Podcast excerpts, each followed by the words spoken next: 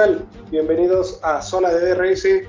Esta vez estamos grabando este episodio que es el capítulo correspondiente a la previa del Gran Premio de Arabia Saudita. Se está grabando un día antes de las prácticas libres y está conmigo mi amigo Daniel, como siempre. ¿Cómo estás, Dan? Muy buenas noches, buenas noches, Joel. Gracias otra vez por la invitación y vamos a empezar con este previa, ¿no? A, a ya este fin de semana que se acerca es lo bueno, ¿no? Que nos tocó una carrera tras otra, a ver qué, qué, tal. Y en un circuito que la verdad a mí me sorprendió mucho. Recordemos que su primera aparición en el calendario de la Fórmula 1 fue apenas hace cuatro meses, en la penúltima carrera de la temporada. Y acuérdate, hubo ahí bastante, dio mucho de que hablar, hubo bastante, este, ¿cómo se dice? Siempre se me va esta palabra, ¿cómo se dice? Polémica, polémica, siempre se me olvida eso. Ajá, sí, hubo mucha polémica porque acuérdate que tu negro y mi Max se, se picudearon ahí, me decían que le hizo un, un, break test y la verdad es que estuvo bueno, tuvimos dos banderas rojas, güey, no sé si te acuerdas. Mm, no, no, no la recuerdo de quién fueron las banderas rojas. Fue, ay, ya no me acuerdo que tampoco quién las causaron, güey, pero sí me acuerdo que mi chiquito bebé ahí le dieron su agüita. Creo que mi, el Masegot, ¿no? Creo que sí, güey. Es que Masegot, cuando, cuando fue la primera, no sé, güey, alguno de esos güeyes, alguno de los Has, debió de haber hecho un Has y provocó la primera bandera roja. Luego en la arrancada que se vuelan a mi y luego en la siguiente hubo ahí un desastre. Ahora, ya que hablamos de, de mi chiquito bebé, estaba leyendo algo muy, muy, curioso, que es que la última vez que Checo abandonó así el, Qatar, el siguiente Gran Premio lo ganó, que fue en el circuito de Sakir, el Gran Premio de Sakir. Entonces esperemos que le vaya bien al Checo Bebé este fin de semana. Él está muy entusiasmado. Para este Checo Bebé, te voy a decir, para el viejo sabroso. Dígame. No, que ya puse mi santo de cabeza para ese viejo sabroso. sí, güey, porque no manches, ya, creo que desde, desde cuándo, creo que desde esa carrera no, no termina, güey, desde Sí, pues creo que desde esa, porque en esa no terminó. En Abu Dhabi es un año, bueno, el año pasado no terminó. En, perdón, en Arabia Saudita no terminó. En Abu Dhabi no terminó. Eh, ¿Qué más? ¿Qué más? ¿Qué más? En esta pasada del inicio no terminó. Entonces ya van, van como tres o cuatro carreras que no ni siquiera terminó. Ya esperemos que le vaya mejor a Chiquito Bebé. Sí, y pues eh, obviamente no es por el piloto, claramente fue son las fallas del motor, entonces esperemos que ya estén arregladas esas cosas. ¿Cómo hay, cómo hay gente que le tira al checo bebé? Eh? Ahí en la página de Leonix, ¿se acuerdan? Pueden buscarnos en Facebook como Leonix. Subí un meme de Checo ahí de su trompo y sí, le, tiran mal a onda, ¿eh? Yo no entiendo por qué ya los mexicanos, ¿no? O sea, ¿qué onda? Pues yo entiendo que no es monetario, ¿no? Pero es como que no sé, güey, sí le gusta ver sufrir a la gente. Es que bueno. yo, si lo viera que fuera un mal piloto, que de verdad estuviera ahí por por bar o algo así, pues diría, ah, es, mal, es mala onda, ¿no? Pero no, deja todo y es un, es un buen tipo, yo no sé por qué la gente lo odia. Sí, la verdad, justo ayer en la noche estaba viendo una carrera de 2018, la de Spa, la de Bélgica, y la verdad es una muy buena carrera de Checo. Y era cuando andaba en, el Force India, en el Racing Point. Y no manches, la verdad es muy buen piloto, pero. Pero bueno, ya no vamos a meternos. por ese equipo, ¿no? Sí. Muy cañón. Sí. Pero pues mira, ¿qué te parece si hacemos un repaso por las noticias?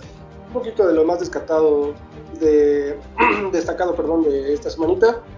¿Y qué te parece si empezamos con Vettel, carnal? Tu Vettel que aún dio positivo por su COVID. Que tiene su COVID. ajá, no se le quiere ir su omicroncito, su COVIDcito, dice mi viejito, no lo quiere abandonar. Y este dio positivo en la, en la prueba que le realizaron eh, el día de hoy y esperan que pueda competir, aún no, no pierde la esperanza hasta Martin. De hecho, esperan que mañana durante el día, durante las prácticas libres, eh, se pueda realizar una, una, prueba más y si sale negativo, pues que pueda competir este fin de semana. Eh, en dado caso de que no pueda competir, pues ahí está el Nico Hülkenberg y pues él saca las papas del fuego, ¿cómo ves? Pues sí, saca las papas del fuego. a lo que tengo que opinar sobre esta nota es, la pregunta, ¿no? Que dice, ¿deberían los pilotos con COVID ligero poder competir en la F1? ¿Qué, ¿Tú qué opinas? Pues no sé, ¿eh? o sea, igual y a final de cuentas sí es un, un tema que recuerdo también comentaba Checo, que sí no estaría de más que se le preguntara a los pilotos, ¿no? O sea, también se entiende que es un tema muy complejo, ¿no? Que no solo es el piloto, sino que puede poner en riesgo obviamente a más, a más, este, a más personas eh, al, al, este, al competir en esas condiciones. Entonces sí, es complejo, es complejo, pero bueno, o sea, también ya el COVID no, nunca se va a ir, ¿no? Va a estar ahí. Entonces sí es, este, es un buen tema que habría, valdría la pena discutir, yo creo. Sí, definitivamente. Sí, ese es el tema del COVIDcito. También. Pobre eh, Sí, mano, pobre Vettel. Ya, de por sí se ve que ese Aston Martin no, no, no nació, nació mal el carro. Un poco salado. Sí, van a batallar, van a batallar. La verdad, se fueron muy para abajo, ¿eh? Desde que cambiaron de nombre y todo. O sea, la verdad, por una parte, qué bueno que salió, salió el checo. Porque sí, la verdad, se vinieron para abajo muy cañón. Pues yo creo que es eso, ¿no? La adaptación todavía de todos. Pues quién sabe, es que se supone que cuando estaba... de mucho dinero y, muchas buenas ganas, pero ah, pues no sé, le hace falta un buen ingeniero o mejor gente. No sé qué está pasando ahí, ¿eh? O sea, cuando eran Racing Point y Force India, o sea, con los Force India con menos, yo creo que era de los equipos que menos presupuesto tenían en la parrilla y se la sacaban, ¿eh? Entonces no sé, ahorita se supone que con Aston Martin tendría que, bueno, al menos deberían tener un poco más de solvencia económica y aún así se les ve batallar bastante a los muchachos.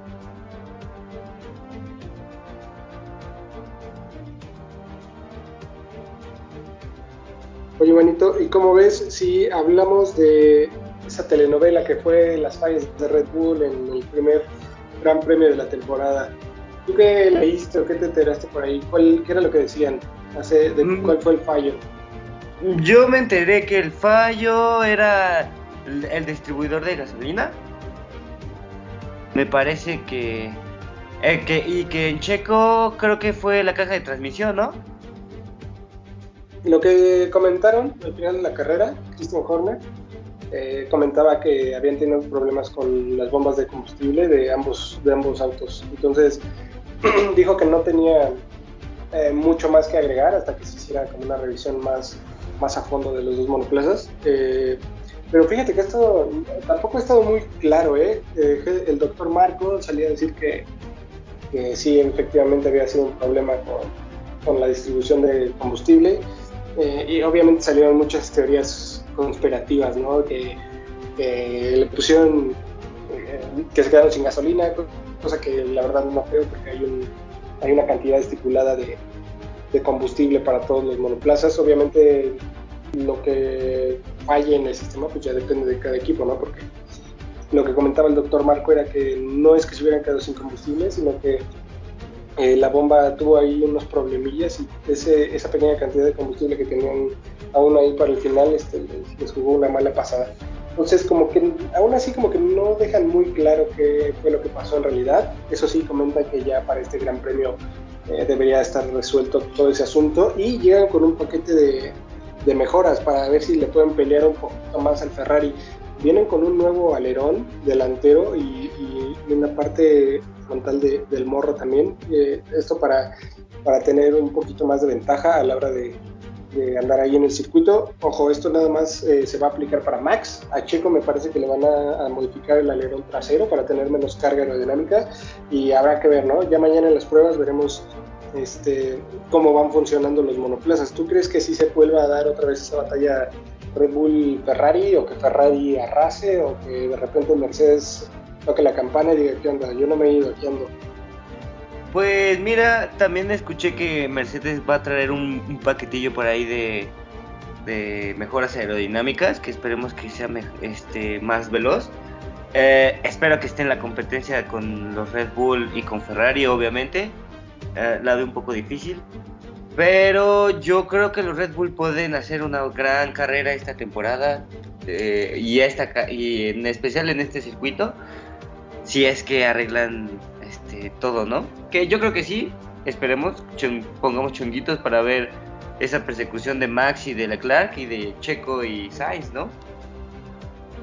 Sí, la verdad, yo creo que igual y, bueno, Mercedes platicaba también que les va a costar un poquito de trabajo, o sea, van a tomarse un par o, al menos tres carreras para empezar a ver eh, un desarrollo óptimo en su carro. Pero recordemos que la temporada pasada esta carrera se les dio muy bien y, y es, un, es una pista que es muy rápida, con muchas curvas rápidas y que tuvo algunos cambios precisamente para hacerla un poquito más rápida. Desde que los carros son, se supone que de 1 a 3 segundos más lentos que la temporada anterior, se supone que con las modificaciones que se hicieron a la pista eh, deberían estar rozando los mismos tiempos de la temporada pasada. Entonces, veremos que, que, sea así. Eh, la curva donde Max se estampó la temporada pasada se amplió un poquito más, entonces eso va a estar bueno y creo que sería una buena revancha para Max después de ver cómo compitió la temporada pasada ahí y Ferrari obviamente no quiere soltar ese primer lugar.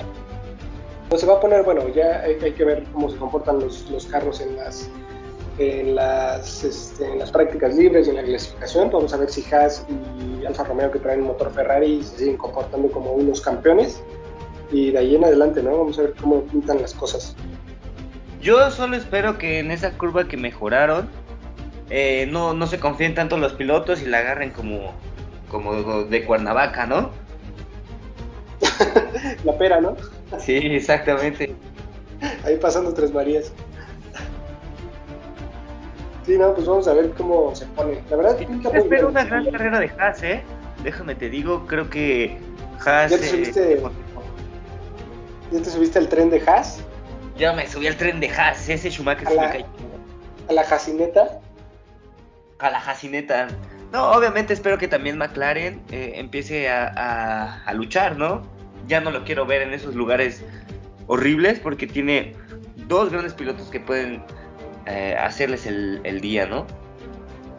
Híjole, sí, a McLaren yo lo veo más difícil, ¿eh? Porque sí se ve que igual ese carro nació mal y cuando nacen mal, como, como dicen, ese sí es muchísimo, muchísimo trabajo. Y es una pena porque todo ese desarrollo que, y toda esa brecha que había recortado McLaren, porque recordemos que, no sé, la etapa de Alonso de cuando estuvieron motores Honda, como que me recuerdan un poquito a eso, ¿eh? que no pintaba nada bien y no terminó nada bien esas temporadas. Entonces es una pena porque venían recuperando posiciones poco a poco y yo los veía como bien dices, con dos pilotos fuertes, con la experiencia y el talento de Richardo y Norris, que es un tiro, que obviamente tiene madera de campeón. Es que una pena total lo que les está pasando, ¿eh? pero pues, de modo, así es esto con el cambio de normativas, o te puede ir muy bien o te puede ir muy mal, y pues ahorita están pagando todo eso estos muchachos. Oye, y estaba leyendo también que este eh, Stefano Domenicali, el muchacho acá responsable de la Fórmula 1, quería hablar con los muchachos de Netflix para que les dijera, oye, o sea, sí está chido, mano, pero si te, pasaste los pueblos, ¿no? Te estás inventando. Sí, yo también vi chisme. ¿Sí, sí lo leíste? Mm. Y creo, me parece además este, bastante justo, ¿no? Sí se vio un poco ahí este, un, favoritismo ante equipos como Alpine, como Mercedes, que dices, oye, pero ¿qué onda? No, no manches, güey, o sea, creo que había un poquito de documental en su propaganda de Mercedes, porque estaban bien cabrones, güey. creo que las carreras de las carreras de Red Bull que ganaron fueron como ah y ganaron nada más esta esta esta esta, esta y ya y bueno vamos a donde ganó Mercedes sí o sea yo no tengo nada en contra de Richard pero casi toda la temporada se trató de Richard que sí cae bien pero sea, hubo, no sé cómo lo hicieron para, para echar a perder la temporada más emocionante desde hacía ya muchos años.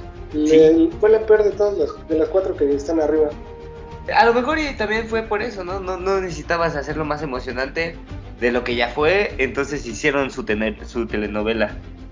Sí, pero sí se lo sacaron, porque o sea, como que se inventaban rivalidades que en realidad creo que no existen y, se supone que es lo que quiero hablar con ellos. Entonces, eh, acerca de este tema también, eh, Estefano platicaba de la idea de llegar hasta 30 grandes premios de la Fórmula 1 en un año. O sea, cosa que aquí igual es un gran tema porque existe una cosa que se llama el Pacto de la Concordia. Entonces, este pacto se supone que fue firmado y cerrado por acordado por los 10 eh, equipos de la parrilla, donde se planteaba tener un máximo de 25 carreras al año de aquí a 2025.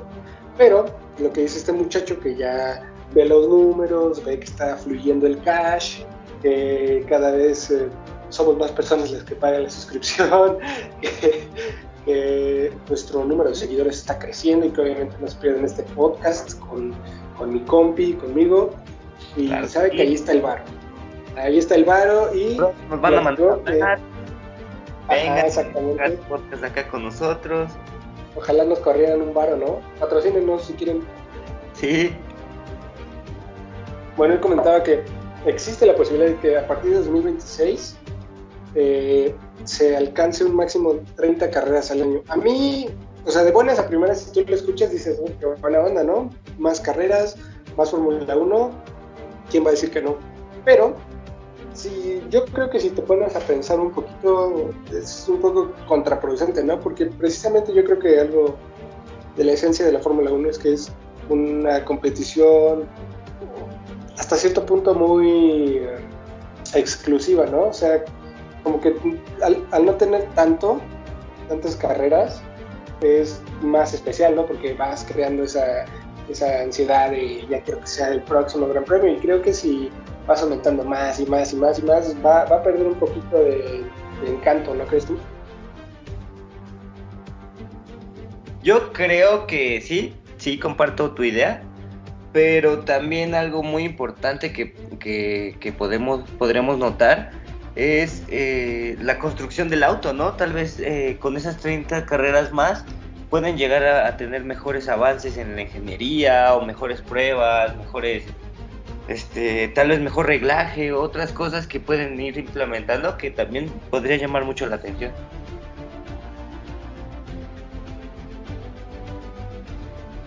Puede ser que sí, ¿eh? puede ser que sí, pero también, digo, cuando, de hecho, cuando se, les platicó, se les tocó este asunto a todos los ingenieros, todos los técnicos, ellos comentaban que esto sería un suicidio, básicamente los ibas a matar, o sea, es una carga de trabajo excesiva y hasta cierto punto yo creo que innecesario, ¿no? Entonces, eh, es un tema complicado también porque desde el punto de vista económico, pues obviamente eso implica más dinero para todos, pero Ajá, pero sí, son madrizas. Entonces, no sé, esperemos a ver qué, qué dicen estos muchachos. están los economistas viendo números y no viendo personas. Entonces ahí también sí hay. Las mujeres de los pilotos los van a abandonar, entonces mejor. mejor que los, los pilotos, güey, todos los mecánicos, todo el staff, toda esa logística que va con ellos de cada gran premio, hasta muy paso adelante. Sí, te cabrón. Pues sí, pero pues ya nos estamos extendiendo un poquito. ¿Qué te parece si ya nada más hablamos de los horarios y a esperar las prácticas, no? Sí, unas prácticas muy emocionantes. Espero, obviamente, nadie va a sacar todo al fuego, pero esperemos un Mercedes más veloz, ¿no? Un McLaren un poco más arreglado. Menos peor, Menos peor. Un Alonso un poco más este, despierto. Ah, tranquilo con el Magic. Oh, aquí se respeta el Magic, es bien sabido. Bueno, pues este fin de semana se corre el segundo Gran Premio de la temporada, el Gran Premio de Arabia Saudita de 2022. Se corre en el circuito callejero de Jeddah y empieza, si usted está escuchándolo eh, el viernes, pues ya inició probablemente, pero eh, se corre a partir, bueno, no se corre, se hacen las prácticas libres a partir del día viernes viernes 25 de marzo. Eh, vamos a decir nuestro horario, horario de México, y usted hace la conversión, ¿no? Eh, las prácticas libres 1 son de 8 de la mañana a 9 de la mañana, no nos toca desvelarnos, que eso es algo bueno, desmañanarnos, perdón. Eh, las prácticas libres 2 son de 11 de la mañana al mediodía el día sábado las prácticas libres 3 son de 8 de la mañana a 9, la calificación será de 11 de la mañana a 12 del mediodía y el domingo la carrera, gracias a Dios, no nos toca desmañanarnos tampoco, inicia a las 11 de la mañana. muchas expectativas, muchas expectativas de lo que puede ocurrir en este Gran Premio. Veremos si surge Red Bull, si eh, Ferrari y Mercedes siguen ahí aumentando la distancia con estos muchachos y vamos a ver si también eh, lo del primer Gran Premio no fue un espejismo y Haas y Alfa Romeo siguen ahí en la pelea en la zona media, casi en la zona alta. ¿Algo que quieras agregar, amigo? Eh, no, nada, nada más ahora que, que recordaste lo de los horarios y que no toca desmañanarnos, o sea, sí, a veces los horarios son muy difíciles, pero no sé, te debe pasar que lo esperas con ansias. O sea, podrá ser 2 de la mañana, 2 de la mañana y dices, chingue su madre, ahí voy a estar. Nada más me quedo dormido 10 vueltas y ya. Sí, eso es lo de menos. todavía nos falta el Gran Premio de Japón, que esta vez se va a correr en Suzuka, todo parece indicar. Pues ahí sí nos va a tocar todavía más desmañanada, man. Y mano, yo te digo, soy novato, ese circuito no lo conozco. Este, estoy ansioso de verlo. Sí, va a estar muy bueno. Y bueno, pues nada, esto sería todo yo creo que por esta previa. Les agradecemos mucho que nos hayan escuchado. Recuerden que estamos en su plataforma favorita de, post, de, podcast. Oye, y, la porra? También estamos. ¿Mandé? ¿Y la porra cómo va a estar? Ah, sí, sí, sí. Recuerden que tienen que entrar a la porra. Claro. si nos están escuchando ya en viernes, pues ya valió un poquito, pero no tienen chance. Eh, recuerden que ahí pueden entrar y apostar a hacer sus predicciones de quiénes creen que van a ganar. La verdad, yo no he entrado tampoco. Tengo que entrar a partir de este fin. Y ahí va a estar, vamos a tratar de que a final de temporada el ganador se pueda llevar un premio que va a salir de la bolsa de Daniel. Entonces, esperemos, que sea, esperemos que sea algo bueno. ¿no? Eh, tú tienes que entrar en la porra, amigo. Vamos a ver ahí cómo nos va. Va, que va, sí, esperemos que se junte la quiñuela. Órale, pues. muchas gracias por escucharnos. Recuerden que estamos en las redes sociales, búsquenos como Leonix y Zona de DRS. Y nos, nos escuchamos el próximo domingo en el programa post carrera del Gran Premio de Arabia Saudita. Dale, amigo, cuídate mucho. Igualmente, muchas gracias. Hasta luego. Bye. Bye.